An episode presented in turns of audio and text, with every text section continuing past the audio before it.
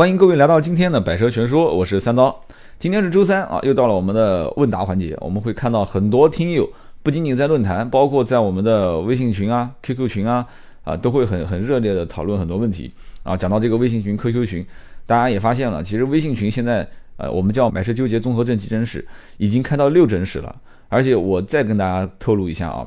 这只是一栋楼里面的六诊室，我们现在有两栋楼，两栋楼是什么概念呢？就大家如果老听友都知道，我们有两个微信啊，一个是蓝色的盾牌，一个是绿色的盾牌，然后大家现在就喊他们一个叫蓝盾，一个叫绿盾啊。那么两个微信号，呃，我们就把它分为 A 栋叫买车纠结综合症 A 栋急诊一室、二室、三室、四室、五室、六室，然后呢，绿盾那边就是 B 栋啊，大家现在。呃，有些人说这已经搞混掉了，搞混的人一定是加了两个以上的群，所以我建议大家还是加一个群，这样就不混了。但是你仍然觉得说这个群越多越好啊，这个认识的朋友越多越好，那我只能说，只能是抱歉了啊。目前三刀能力范围之内就只能这样分。然后我们的 QQ 群也是啊，一群二群都满了，那么快要满了啊，但是有有有进有有出，有有去有留，这很正常。那么现在告诉大家一下，三群的号码是。三群是二七三六五三九六八啊，二七三六五三九六八啊。那么微信我再跟大家说一下，四六四幺五二五四啊，微信号四六四幺五二五四啊。十二月三十一号晚上十一点直播啊，这个直播入口就在微信跟 QQ 群里面会通知给大家。你也不用下什么软件啊，你也不用去专门为它注册一个用户名，你直接通过微信、通过 QQ 就可以到我们的房间里面来一起互动，一起去听啊三刀直播。这两天呢会有一些测试啊，就是晚上可能我突然会在微信或者 QQ 群里面啊让盾牌跟大家讲说，哎，三刀马上直播了。然后就这两天测试的时候，我觉得效果还蛮好的，也有好几百号人在里面玩儿。呃，怎么说呢？大体上就是这样的一件事情。我觉得挺有意义的啊，至少至少大家看到了三刀也在做一些尝试啊，三刀这一年当中也是在做一些改变，当然了，有成功的改变，也有失败的改变，但是。我们毕竟都是在摸着石头过河嘛，有这么多好朋友陪伴着我，我觉得我也很开心啊，我也有动力去坚持把节目做下去。那么好，开始今天的节目啊。今天一开始啊，我们看到论坛里面有一个帖子，才发了没多久，然后就有很多人在回复啊。主要是因为什么呢？因为这是一个女生啊，但是大家都没希望了，因为什么呢？这个女生是这么说的，她说：“刀哥，她说我就是社会上大家说的剩女啊，说好听一点呢，就是白骨精啊。这个大家应该都知道啊，白骨精，白领骨干精英是吧？”好不容易呢，今年我把自己嫁出去了。结婚前呢，想换辆车，也算给老公一个惊喜。老公开的是奔驰，我从事的职业呢，不太适合开宝马、奥迪这个牌子，我也不太喜欢啊。我想问一下刀哥，沃尔沃这个品牌怎么样？XC60 这个车能买吗？有什么优点和缺点？希望刀哥给点意见。这个问题一问出来啊，大家一看是个女同志，这头像是个小姑娘啊。然后呢，很多人就回复了，有人说啊，这车挺低调的，可以的。有人讲说后期的保养费用比较贵，其他都挺好的。啊，有人说要果断一点，不要犹豫了啊！有人说这个品牌、空间、外形、性能都很均衡，Q3 叉3已经烂大街了，而且你看铁粉还是有的。有人说上期节目三刀已经说过这个车了啊，他我觉得也挺值得购买的，车本身不错，也适合一定的人群啊。然后呢，就有人在后面调侃啊，有人说这个你为什么不看一下英菲尼迪和雷克萨斯呢？这个保养维修都免费的啊，你将来买回来之后换一个比亚迪的标，再换个奇瑞的标 啊，这个棒棒的啊。所以呢，这个我们论论坛的氛围还是不错的啊，有有专业的，有调侃的，有有有灌水的，有回复的啊，我觉得挺有意思的。但是呢，我我提一下我自己的个人的观点啊。上期节目里面其实我已经提到过了，关于呃，我记得一个哥们儿是问 G L C 加上奥迪 Q 五，然后再比较沃尔沃的 X C 六零这个车，就是现在可能年底了，一些工程的老板啊，包包括这个这个就代驾的女性啊。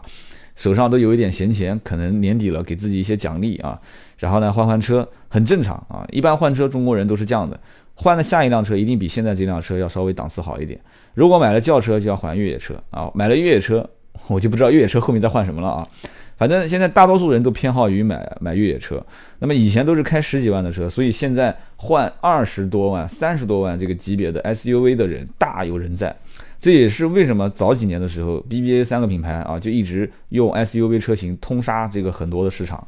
然后包括我上期节目也提到过，你像沃尔沃 X60 这个车，就整个沃尔沃的品牌，其实这个车型是占一个非常非常大销量的一个挑大梁的车型。XC60 本身从品牌自身来讲的话，这个车是足够能扛得起在三十到四十万，或者说四十到五十万这个区间的 SUV 的一个一个一个应该怎么说呢？它具备一些热销车型的本质。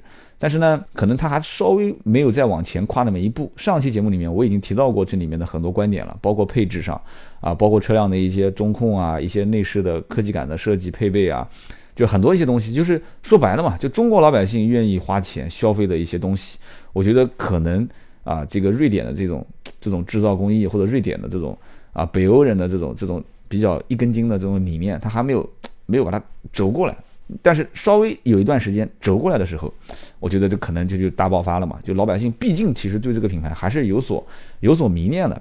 那么对于这个呃，我不知道是喊姐还是喊妹子啊。对于这个听友的这个提问，我提一个自己上期节目没有提到的观点啊。其实 XC60 你现在问我，就是想得到我一个肯定的答复。就说白了，就是这个钉钉你可能都已经付过了啊。但是我要跟你提几点。首先，其实我个人觉得，你像沃尔沃这个整个 XC60 的车系里面，它的就是入门的那个配高功率发动机 2.0T 的 Driver E 这个系列，它其实是在入门就没有四驱的这个版本的几款车上搭载的。然后呢，配的又是八速手自一体变速箱，所以你如果选了它，那你就不可以选四驱了。那四驱 AWD 的是五缸发动机，就五缸 2.0T 的，或者是那个 2.5T 的，那价格更贵了。所以说，在这个权衡上面，就是你到底是用八速手自一体变速箱配它那个最新款的 Driver E 的发动机，更加节能环保这些，你还是去选择以前老当益壮的这个啊，就是五缸的 2.0T 的发动机。那但是它有四驱啊，就全系都是四驱。那么就是我讲的是五缸的全系啊。那么这两个你得去权衡它，而且权衡的过程中，你也要去看看自己的腰包里面这个钱够不够，因为你要是选了那个五缸的发动机。四驱的那一下子你的预算可能就上去了五到六万啊，甚至六到七万，甚至更多。所以说，我如果推断没有错的话，其实你没有太多的一些啊，你没有太多的一些这种这种特殊路况的一些驾驶的要求。所以呢，你选择一个普通的两驱版本啊，就是呃入门的这两个版本的话，三十六万多跟三十九万多这两个版本，我觉得还比较适合你。你要如果觉得三十六万多的配置比较低，你三十九万多也可以选嘛。而这两款车也是目前 XC60 当中卖的最好的两个车型啊。那么就像大家讲的说，哎，其他的一些品牌啊，其他的一些车款你可以去选。那刚刚这个女孩其实也讲了啊，她说呃，宝马我不太会选，然后奥迪这个牌子我不太喜欢。其实你们可能没有发现，一般开口老公开奔驰，然后啊不考虑宝马跟奥迪这个品牌的，其实他能剩下来选的品牌，其实往后看，你刚刚那个开玩笑的那个听友说雷克萨斯和英菲尼迪，我绝对相信。不管你是白骨精也好，还是剩女也好，你应该是不会考虑的。就是说，在这样的一个人群里面，他们其实就已经把自己的社会性的符号定位已经定好了。包括我刚刚讲，就是他可能甚至不会考虑这个车子的长宽高，这车子你肯定会认为说它的通过性比较好，但确实也是它的最小离地间隙二十三公分，也算是在这个级别当中的一个通过性比较好的车型。然后包括现在，我不知道你是不是北方的，因为我看不到定位啊。现在不是在北方很多地方都雾霾吗？现在豪车卖的比较好的情况下，很多车型都已经不去推，就是叫空气净化啊、负氧离子啊这些东西。但是我相信越往后走，车内的空气净化这个东西，我不管是就虽然有人讲说沃尔沃的空气净化甚至都是一个专门的研究小组去，甚至研究车内气味啊，然后去调整它、优化它，这个我不去。研究它是真的还是假的，但是这个通过营销或者通过广告宣传，在未来，因为本身大家都知道这个品牌是以安全为主的嘛，就将来很有可能这些东西啊会成为一个卖点。啊，会成为一个品牌将来逆袭的一个过程。那么这就是你问的问题啊，关于沃尔沃这个品牌到底推不推荐？XC60 这个车有什么优缺点？我该说的不该说的都说了啊。我们继续往下看，下面一个问题啊，下面一个问题说有一个哥们儿是在北京，他开的是一辆奥迪车，然后他问我说，这个奥迪车前面的四个环，他想把它改成黑色，问会不会在路上被交警拦？你既然都担心交警会拦你了，你何必去折腾这个事情呢？对吧？你偏要从我这里得到什么？你偏要从我这里得到一个肯定的答复，说没问题，去买吧。啊，那以后要如果被交警罚了，你再过来骂刀哥是吧？我怎么会干这种事情呢？啊，但是我还是比较支持你去个性化改装一下的啊，没关系的，不就罚嘛，那罚几个小钱不差钱啊。就是，其实我要想探讨这个问题，我首先给你讲几个案例啊。我身边呢，其实也有很多人，比方说镶个钻啊。就是那个，不管是奥迪还是宝马、奔驰，都喜欢耗个镶个钻啊。那个钻本身也不值钱，就在网上买一个，一个一个往上贴就可以了。那么还有人呢是改色啊，把那个什么四个圈啊啊，甚至把这个路虎啊这个个标啊，把它改成那种什么橘黄色的这些啊，自己感觉好像很很个性、很有意思、很好看。我觉得其实也没什么太大问题。第一，你不影响安全，对吧？第二，其实也没有改变什么车身的明显特征。警察其实对于你车辆改变车身的明显特征有一个什么问题，他是比较忌讳的，就是说，万一一旦这个车，但不是你的车啊，我们不去讲这个啊，很忌讳。就万一一旦有个人开了一个车，驾车逃逸，撞了人之后驾车逃逸了，老百姓默认其实奥迪的四个环是银色的，能这么理解吧？但是他看到你的尾标的时候，发现是个黑颜色的，黑不隆咚的，也不知道是个什么玩意啊，你就跑掉了。所以警察问说：“刚刚是辆什么车？”你就是那这个目击者就有点犹豫，这是个什么车呢？奥迪也不对呀，那黑不隆咚的四个是四个环还是三个环？我也记不太清。所以会出现这种问题。所以交警如果跟你较真啊，就你车辆的特征不明显啊，改装后之后你改变了车辆原有的属性的话，这种特征属性，那很有可能他会罚你的款。啊，所以我觉得你你不折腾也是应该的，但你一定要个性，那怎么办呢？你一定要个性，你你承担了有可能被交警罚款的这个啊，走在法律边缘的这个风险，那我觉得该承担还是得承担嘛，对吧？你个 干嘛要个性？你怎么办呢？这这是一个问题。那么继续往下看啊，有人问说，二十万左右选车，蒙迪欧、阿特兹、五零八、大众的 CC 该怎么选？你这几个车就好有一比啊，就是这个宅男对吧？时尚男，然后运动男。啊，然后这个文艺青年就应该该怎么挑啊？就你就按照挑男朋友的方法去选不就行了嘛，对吧？不就这个概念嘛，对吧？蒙迪欧我感觉就是一个宅男，就是一个家用的实用男啊，空间配置都反正中规中矩的。阿特兹运动男啊，天天出去打篮球、踢足球，反正也不陪你，呃，也不陪你，也不给你买东西，也不陪你逛街，天天就只知道自己爽啊，肌肉男啊。然后五零八嘛，就是属于文艺青年啊。然后大众 CC，大众 CC 是什么？潮男是吧？潮男它自然有潮男的好处，对吧？但是也有潮男的不好的地方，带出去嘛，对吧？比较长面子，但是呢，可能不会持家过日子啊，不太会节俭。反正怎么选你自己看，我就这么一个比喻，你该听就听，该选就选，反正就这么回事。其实从我个人来讲，这几款车很好选啊，就是你其实从外形和配置和操控和驾驶体验这四个车真的是差别太大太大了，我都不知道你在纠结什么啊。那我们继续往下看啊，有个哥们是这么问的。他说：“刀哥，我的车子首保之后，我就不太想回 4S 店保养了。我不知道今后质保会不会有影响。呃，三包法啊，你你自己其实在这个帖子里面也提到了三包法啊。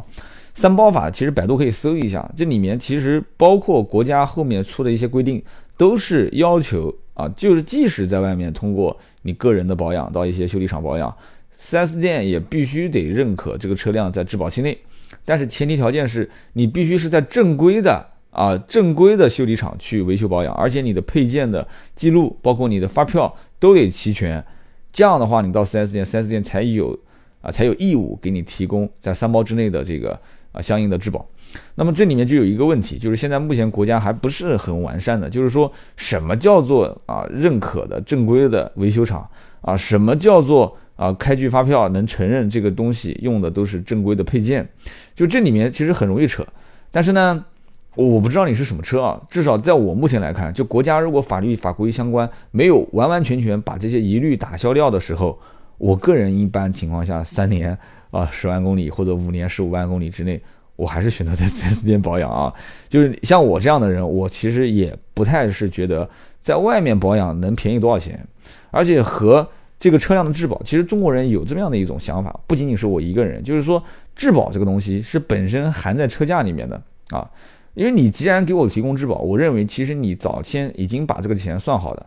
我为了去在后面保养的过程中省掉那么一点钱，失去我的质保，你别管说什么三包也好啊，这个也好，那个也好，那个你最终它都是它都是后话，它都是出了问题之后再去解决的这么一个保障。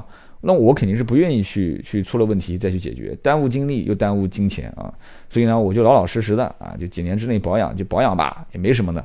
很多车都是一万公里一保，你说现在大多数的家用轿车一年能开多少公里？两三万公里吧，不得了了。一年三次保养啊，有的人讲说三个月必须回厂保养一次，要不然三个月怎么样？这些我觉得都不靠谱的啊。你像出租车司机开的够勤快了吧？那有的一天都是两三百公里啊。讲到出租车司机，马上下面再跟大家讲一个关于出租车司机的故事啊。一天都两三百公里啊，有的时候一个星期就能开到一个星期七天，那就两千多，两个星期就五千了。那你要按照家用车保养方式的话，五千公里，那人家出租车司机两个星期就去保养一次了，怎么可能的事情呢？你想想看是不是？所以公里数或者是时间，我觉得它都是有个有效期。你像包括很多一些车都是一年一万公里啊，就两个谁谁先达到谁都可以去呃完成到 4S 店去保养。所以说，大多数的车辆其实现在家用车保养都是过剩的。但是呢，你一定要掐在这个保养手册里面的这个极限值的区间内啊，去正常做保养。我还是推荐你去 4S 店啊，没关系的，4S 店现在本日子本身也不好过啊，所以价格各方面打折也比较凶，跟外面差不了多少钱。我看论坛里面很多人回复你也是这么说的，差不了多少钱啊。然后我们继续往下看啊，有哥们儿这么说的啊，就关于出租车啊，就就来了啊，出租车就来了，说曹操曹曹操就到了啊。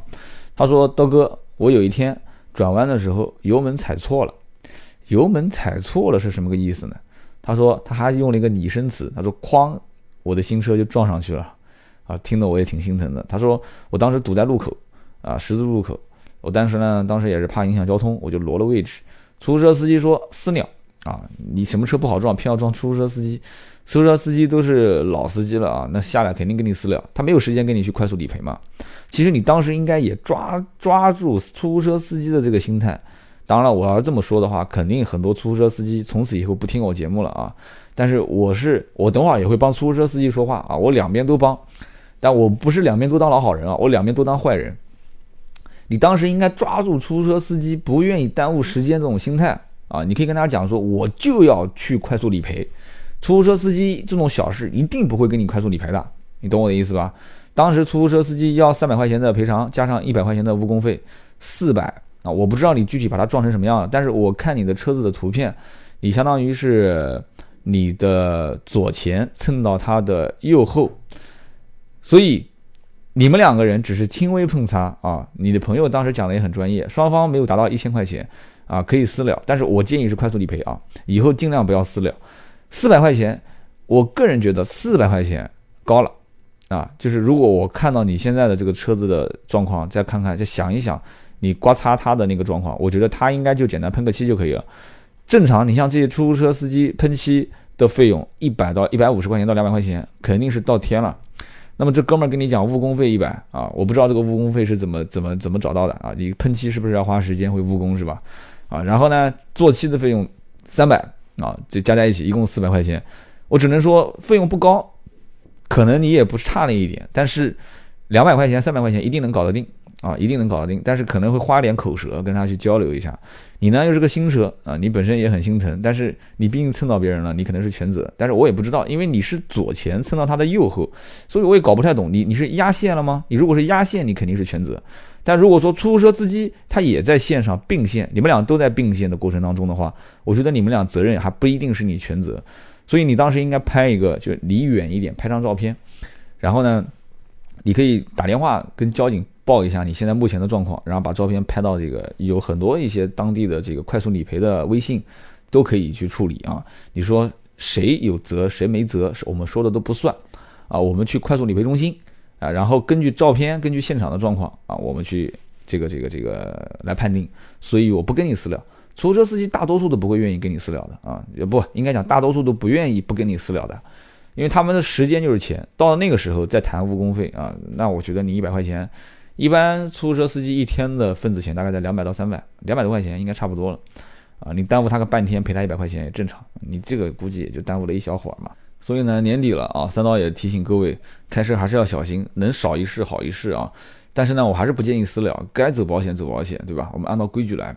我们再往下看啊，有一个听友是这么问的，他说二手的 A 五敞篷车，一一年的五万公里，二十五万块钱靠谱吗？靠谱。很靠谱啊，这个价格其实怎么说呢，略高一点点啊，就正常按我看二十三、二十四，但我不知道你是买的车商的车还是个人的车啊。这个价格现在目前来讲，你知道的，我前面几期节目一直在讲二手车，就是国内现在二手车价格已经被炒得很高了，特别是一些年限近、公里数少的，像这个车呢，年限还不算近，十一呃一一年的车，五万公里四四年五万公里，一年开一万多啊。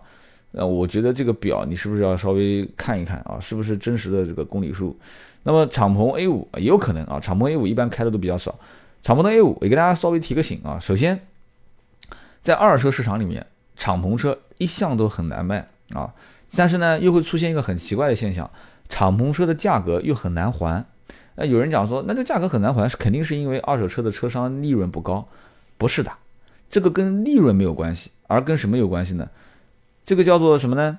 就我节目一开始好像也提到过这句话，就是讲沃尔沃的那个那个女孩问的，叫做挑货就是买货人啊，就是像这种敞篷车，就是不对上眼的人根本就不会给你询价，询价的一般都对上眼，而且市场里面正是因为像这种车啊，收购也比较难收，因为价格一般就是想收购的黄牛想把价格压得很低，但是想卖车的这个卖主他就希望把价格卖得很高，所以收购也比较难收，你价格开得太低的话，那车主就不卖了。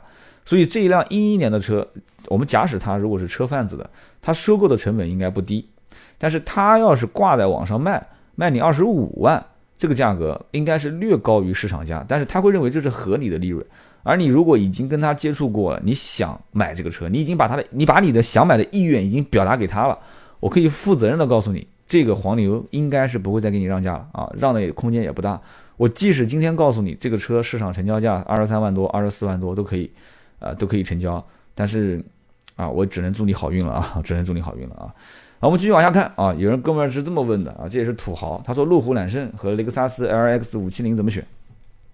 这个土豪，我说实话，真真的都比较任性啊，我也不知道该怎么去跟你解释。这两个车如果从配置上来讲的话，LX 这个车子呢配置略高一些啊，比方说 LED 大灯啊，啊，这个这个个人我其实对马克莱文森的这个音响比较感兴趣啊，但是路虎这个英国之宝也不错。但是其实英国之宝，我也不知道为什么，可能我听歌风格，大家也听过我几次在节目播末尾加的这些歌曲嘛，我听歌听的比较燥啊，所以呢，我还是比较偏向马克莱文森啊。那当然了，买个一百多万的车，肯定不会跟音响有太大的关系啊。这里面有一件事情，我觉得你应该是比较要明确的，你到底是要买一辆五座的偏商用的车，还是买一个纯家用的啊八座的车？因为我相信你一定是知道雷克萨斯的 LX 是有一款是八座的啊。那么，如果你要买八座的，我身边的好几个朋友买 LX 就是冲买八座的这一款啊，五门八座的这个车，其实，呃，怎么说呢，也算 比较奇怪的一个车型啊。一个这么大的 SUV，五米多的车长，然后做了一个八座。但是呢，有的人家里面两个孩子啊，有的甚至三个孩子，两个大人再加带两个老人，正好是二加二加三就是七，对吧？或者是二加二加二，就是一般两家人就是二二二就是六。六个人再加一到两个孩子，八个人，所以你不要觉得很夸张，就是这样的买一个 SUV 就正好解决了家里面八个人的这样的一个啊一个功能性。就如果是这样的话，路虎你就不用考虑了，路虎的这个揽胜就是五座的嘛，对吧？路虎揽胜的五座三点零 T，你如果预算在一百多万，你无非就是要不短轴版的三点零 T，要不就是加长的那个创世加长版，啊，那贵一些，一百一百七十多，对吧？那么这两个车子从配置上来讲也不用去挑了，其实该有的不该有的你自己应该都很清楚，对吧？反正两个车子都是四驱，都是全时四驱，都是托森差速锁。然后路虎有个全地形系统，这个你喜不喜欢，爱不爱，你自己去看啊，你自己去看。然后 LX 呢是 LED 大灯，然后呢路虎是氙气大灯，这两个可能你就会比较纠结了，因为这个氙气灯跟 LED 灯感觉就像是上一代跟这一代的一个产品，对吧？然后两个车子一个是自然吸气，一个是机械增压，对吧？一个五点七，一个三点零 T，我觉得这个差别还是蛮大的啊。首先，如果从进口上来车上来讲的话，五点七交的购置税和三点零 T 就差很多啊。所以这个土豪朋友，我觉得你首先还是从自身上去考虑。你如果是偏家用啊，你更加在意这个八座车，我觉得你就没得选了啊，你就直接选八座的 LX 就可以了。但是你如果说我要选五座啊，我平时也不是考虑到家里面像你说的一定要七八口人一起出去玩儿啊，我觉得品牌很重要，我觉得这个。自己开起来的乐趣啊，越野的通过性啊，商务气息更重一些啊，这方面，那我就觉得你没什么好选的，直接上路虎就可以了。就 L X 跟路虎，我真的不觉得这里面有什么很难去让你纠结、让你去难以抉择的地方啊。我们再看今天的最后一个问题啊，我们今天这个节目挺喜庆的，节目一开始呢是一个这个白骨精啊，今年结婚，节目最后呢又是一个听友啊，说我最近刚结婚，想选一辆车啊，试驾了 G L C 三百动感和 R X 两百运动。啊，个人感觉 G R C 做工比较精细，动力也比较好，配置比较丰富。哎，这个 G R C 做工精细我认可，动力好我不是很认可。啊，就像前面沃尔沃 X C 六零我还没说呢，X C 六零是一百五十七千瓦，三百牛米啊。其实，在同级别当中，功率跟扭矩调教相对来讲偏啊中庸一点的，就是 X C 六零跟 G R C 啊。那么你要说 GRC 动力，动力这个东西看个人，有的人就喜欢那种一脚油门下去呼之即来的那种感觉。那你像我这种人，还就是不喜欢这种感觉，我就喜欢开车跟开轮船一样的啊，晃晃悠悠的这种感觉啊，就优雅啊，优雅。所以呢，你说这个做工细，我认可；动力好，我不认可啊。配置丰富，但是空间小，是吧？这是你的评价。然后呢，你觉得可能售后费用比较高？那 RX 呢，可能空间相对大一些，售后服务不错啊。那其他买家说毛病也比较少，比较省心。哎，我觉得你两个车的优点缺点你都已经分析的很清晰了。你要问我什么呢？你说你很纠结，这有什么好纠结的呢？对不对？两个车从我个人觉得啊，从品牌上来讲，从外形上来讲，从配置上来讲，从驾驶感受上来讲都不一样。我觉得非常非常好选择。可能中国人不喜欢买便宜货，但是喜欢占一点小便宜。日本人就抓住了这个心理啊！你可能觉得说啊，什么免费保养啊、免费质保啊，这些这好像很诱人。你仔细去算一算，你就知道，其实这里面保养维修的费用啊，你不要认为真的是很夸张、很离谱。而且这里面保养，它只不过是根据常规保养来给你提供服务啊。但我也不是说奔驰啊，包括任何品牌，包括宝马、奥迪、沃尔沃、凯迪拉克，你可以去看一看，现在买这些车。还有哪一家公司说不送保养的啊？G R C 应该刚上市不送保养啊。呃，A 保 B 保这些价格你去了解一下。其实你想，我一直讲买车，其实要看未来未来的趋势。你觉得目前现在 4S 店这种状况啊，将来还会翘着二郎腿，然后指望着说很高的价格去啊去宰你一刀，让你在保养方面去大出血吗？已经不可能了。未来的趋势一定是保养维修费用是越来越低。所以你现在买一辆车，你考虑到说将来啊某个品牌是免费保养、免费怎么样？我觉得你如果冲到这一点，而不去关心你更在意的那些东西，你将来可能会后悔啊。今天就聊这么多啊，关于周三的节目问答，也希望大家都在我们的论坛里面去发帖啊，三刀会去看到帖子，觉得有有一些共性的问题拿出来在节目里面去说。然后同时不要忘了啊，十二月三十一号晚上十一点，三刀节目直播，直播的入口会在我们的微信。啊，微信号是四六四幺五二五四四六四幺五二五四，我们会在微信里面发布给大家，朋友圈还有微信群发布给大家。那么还有一个就是 QQ，我们的 QQ 三群是二七三六五三九六八二七三六五三九六八。那么好的，今天这期节目呢就到这里，我们下期接着聊。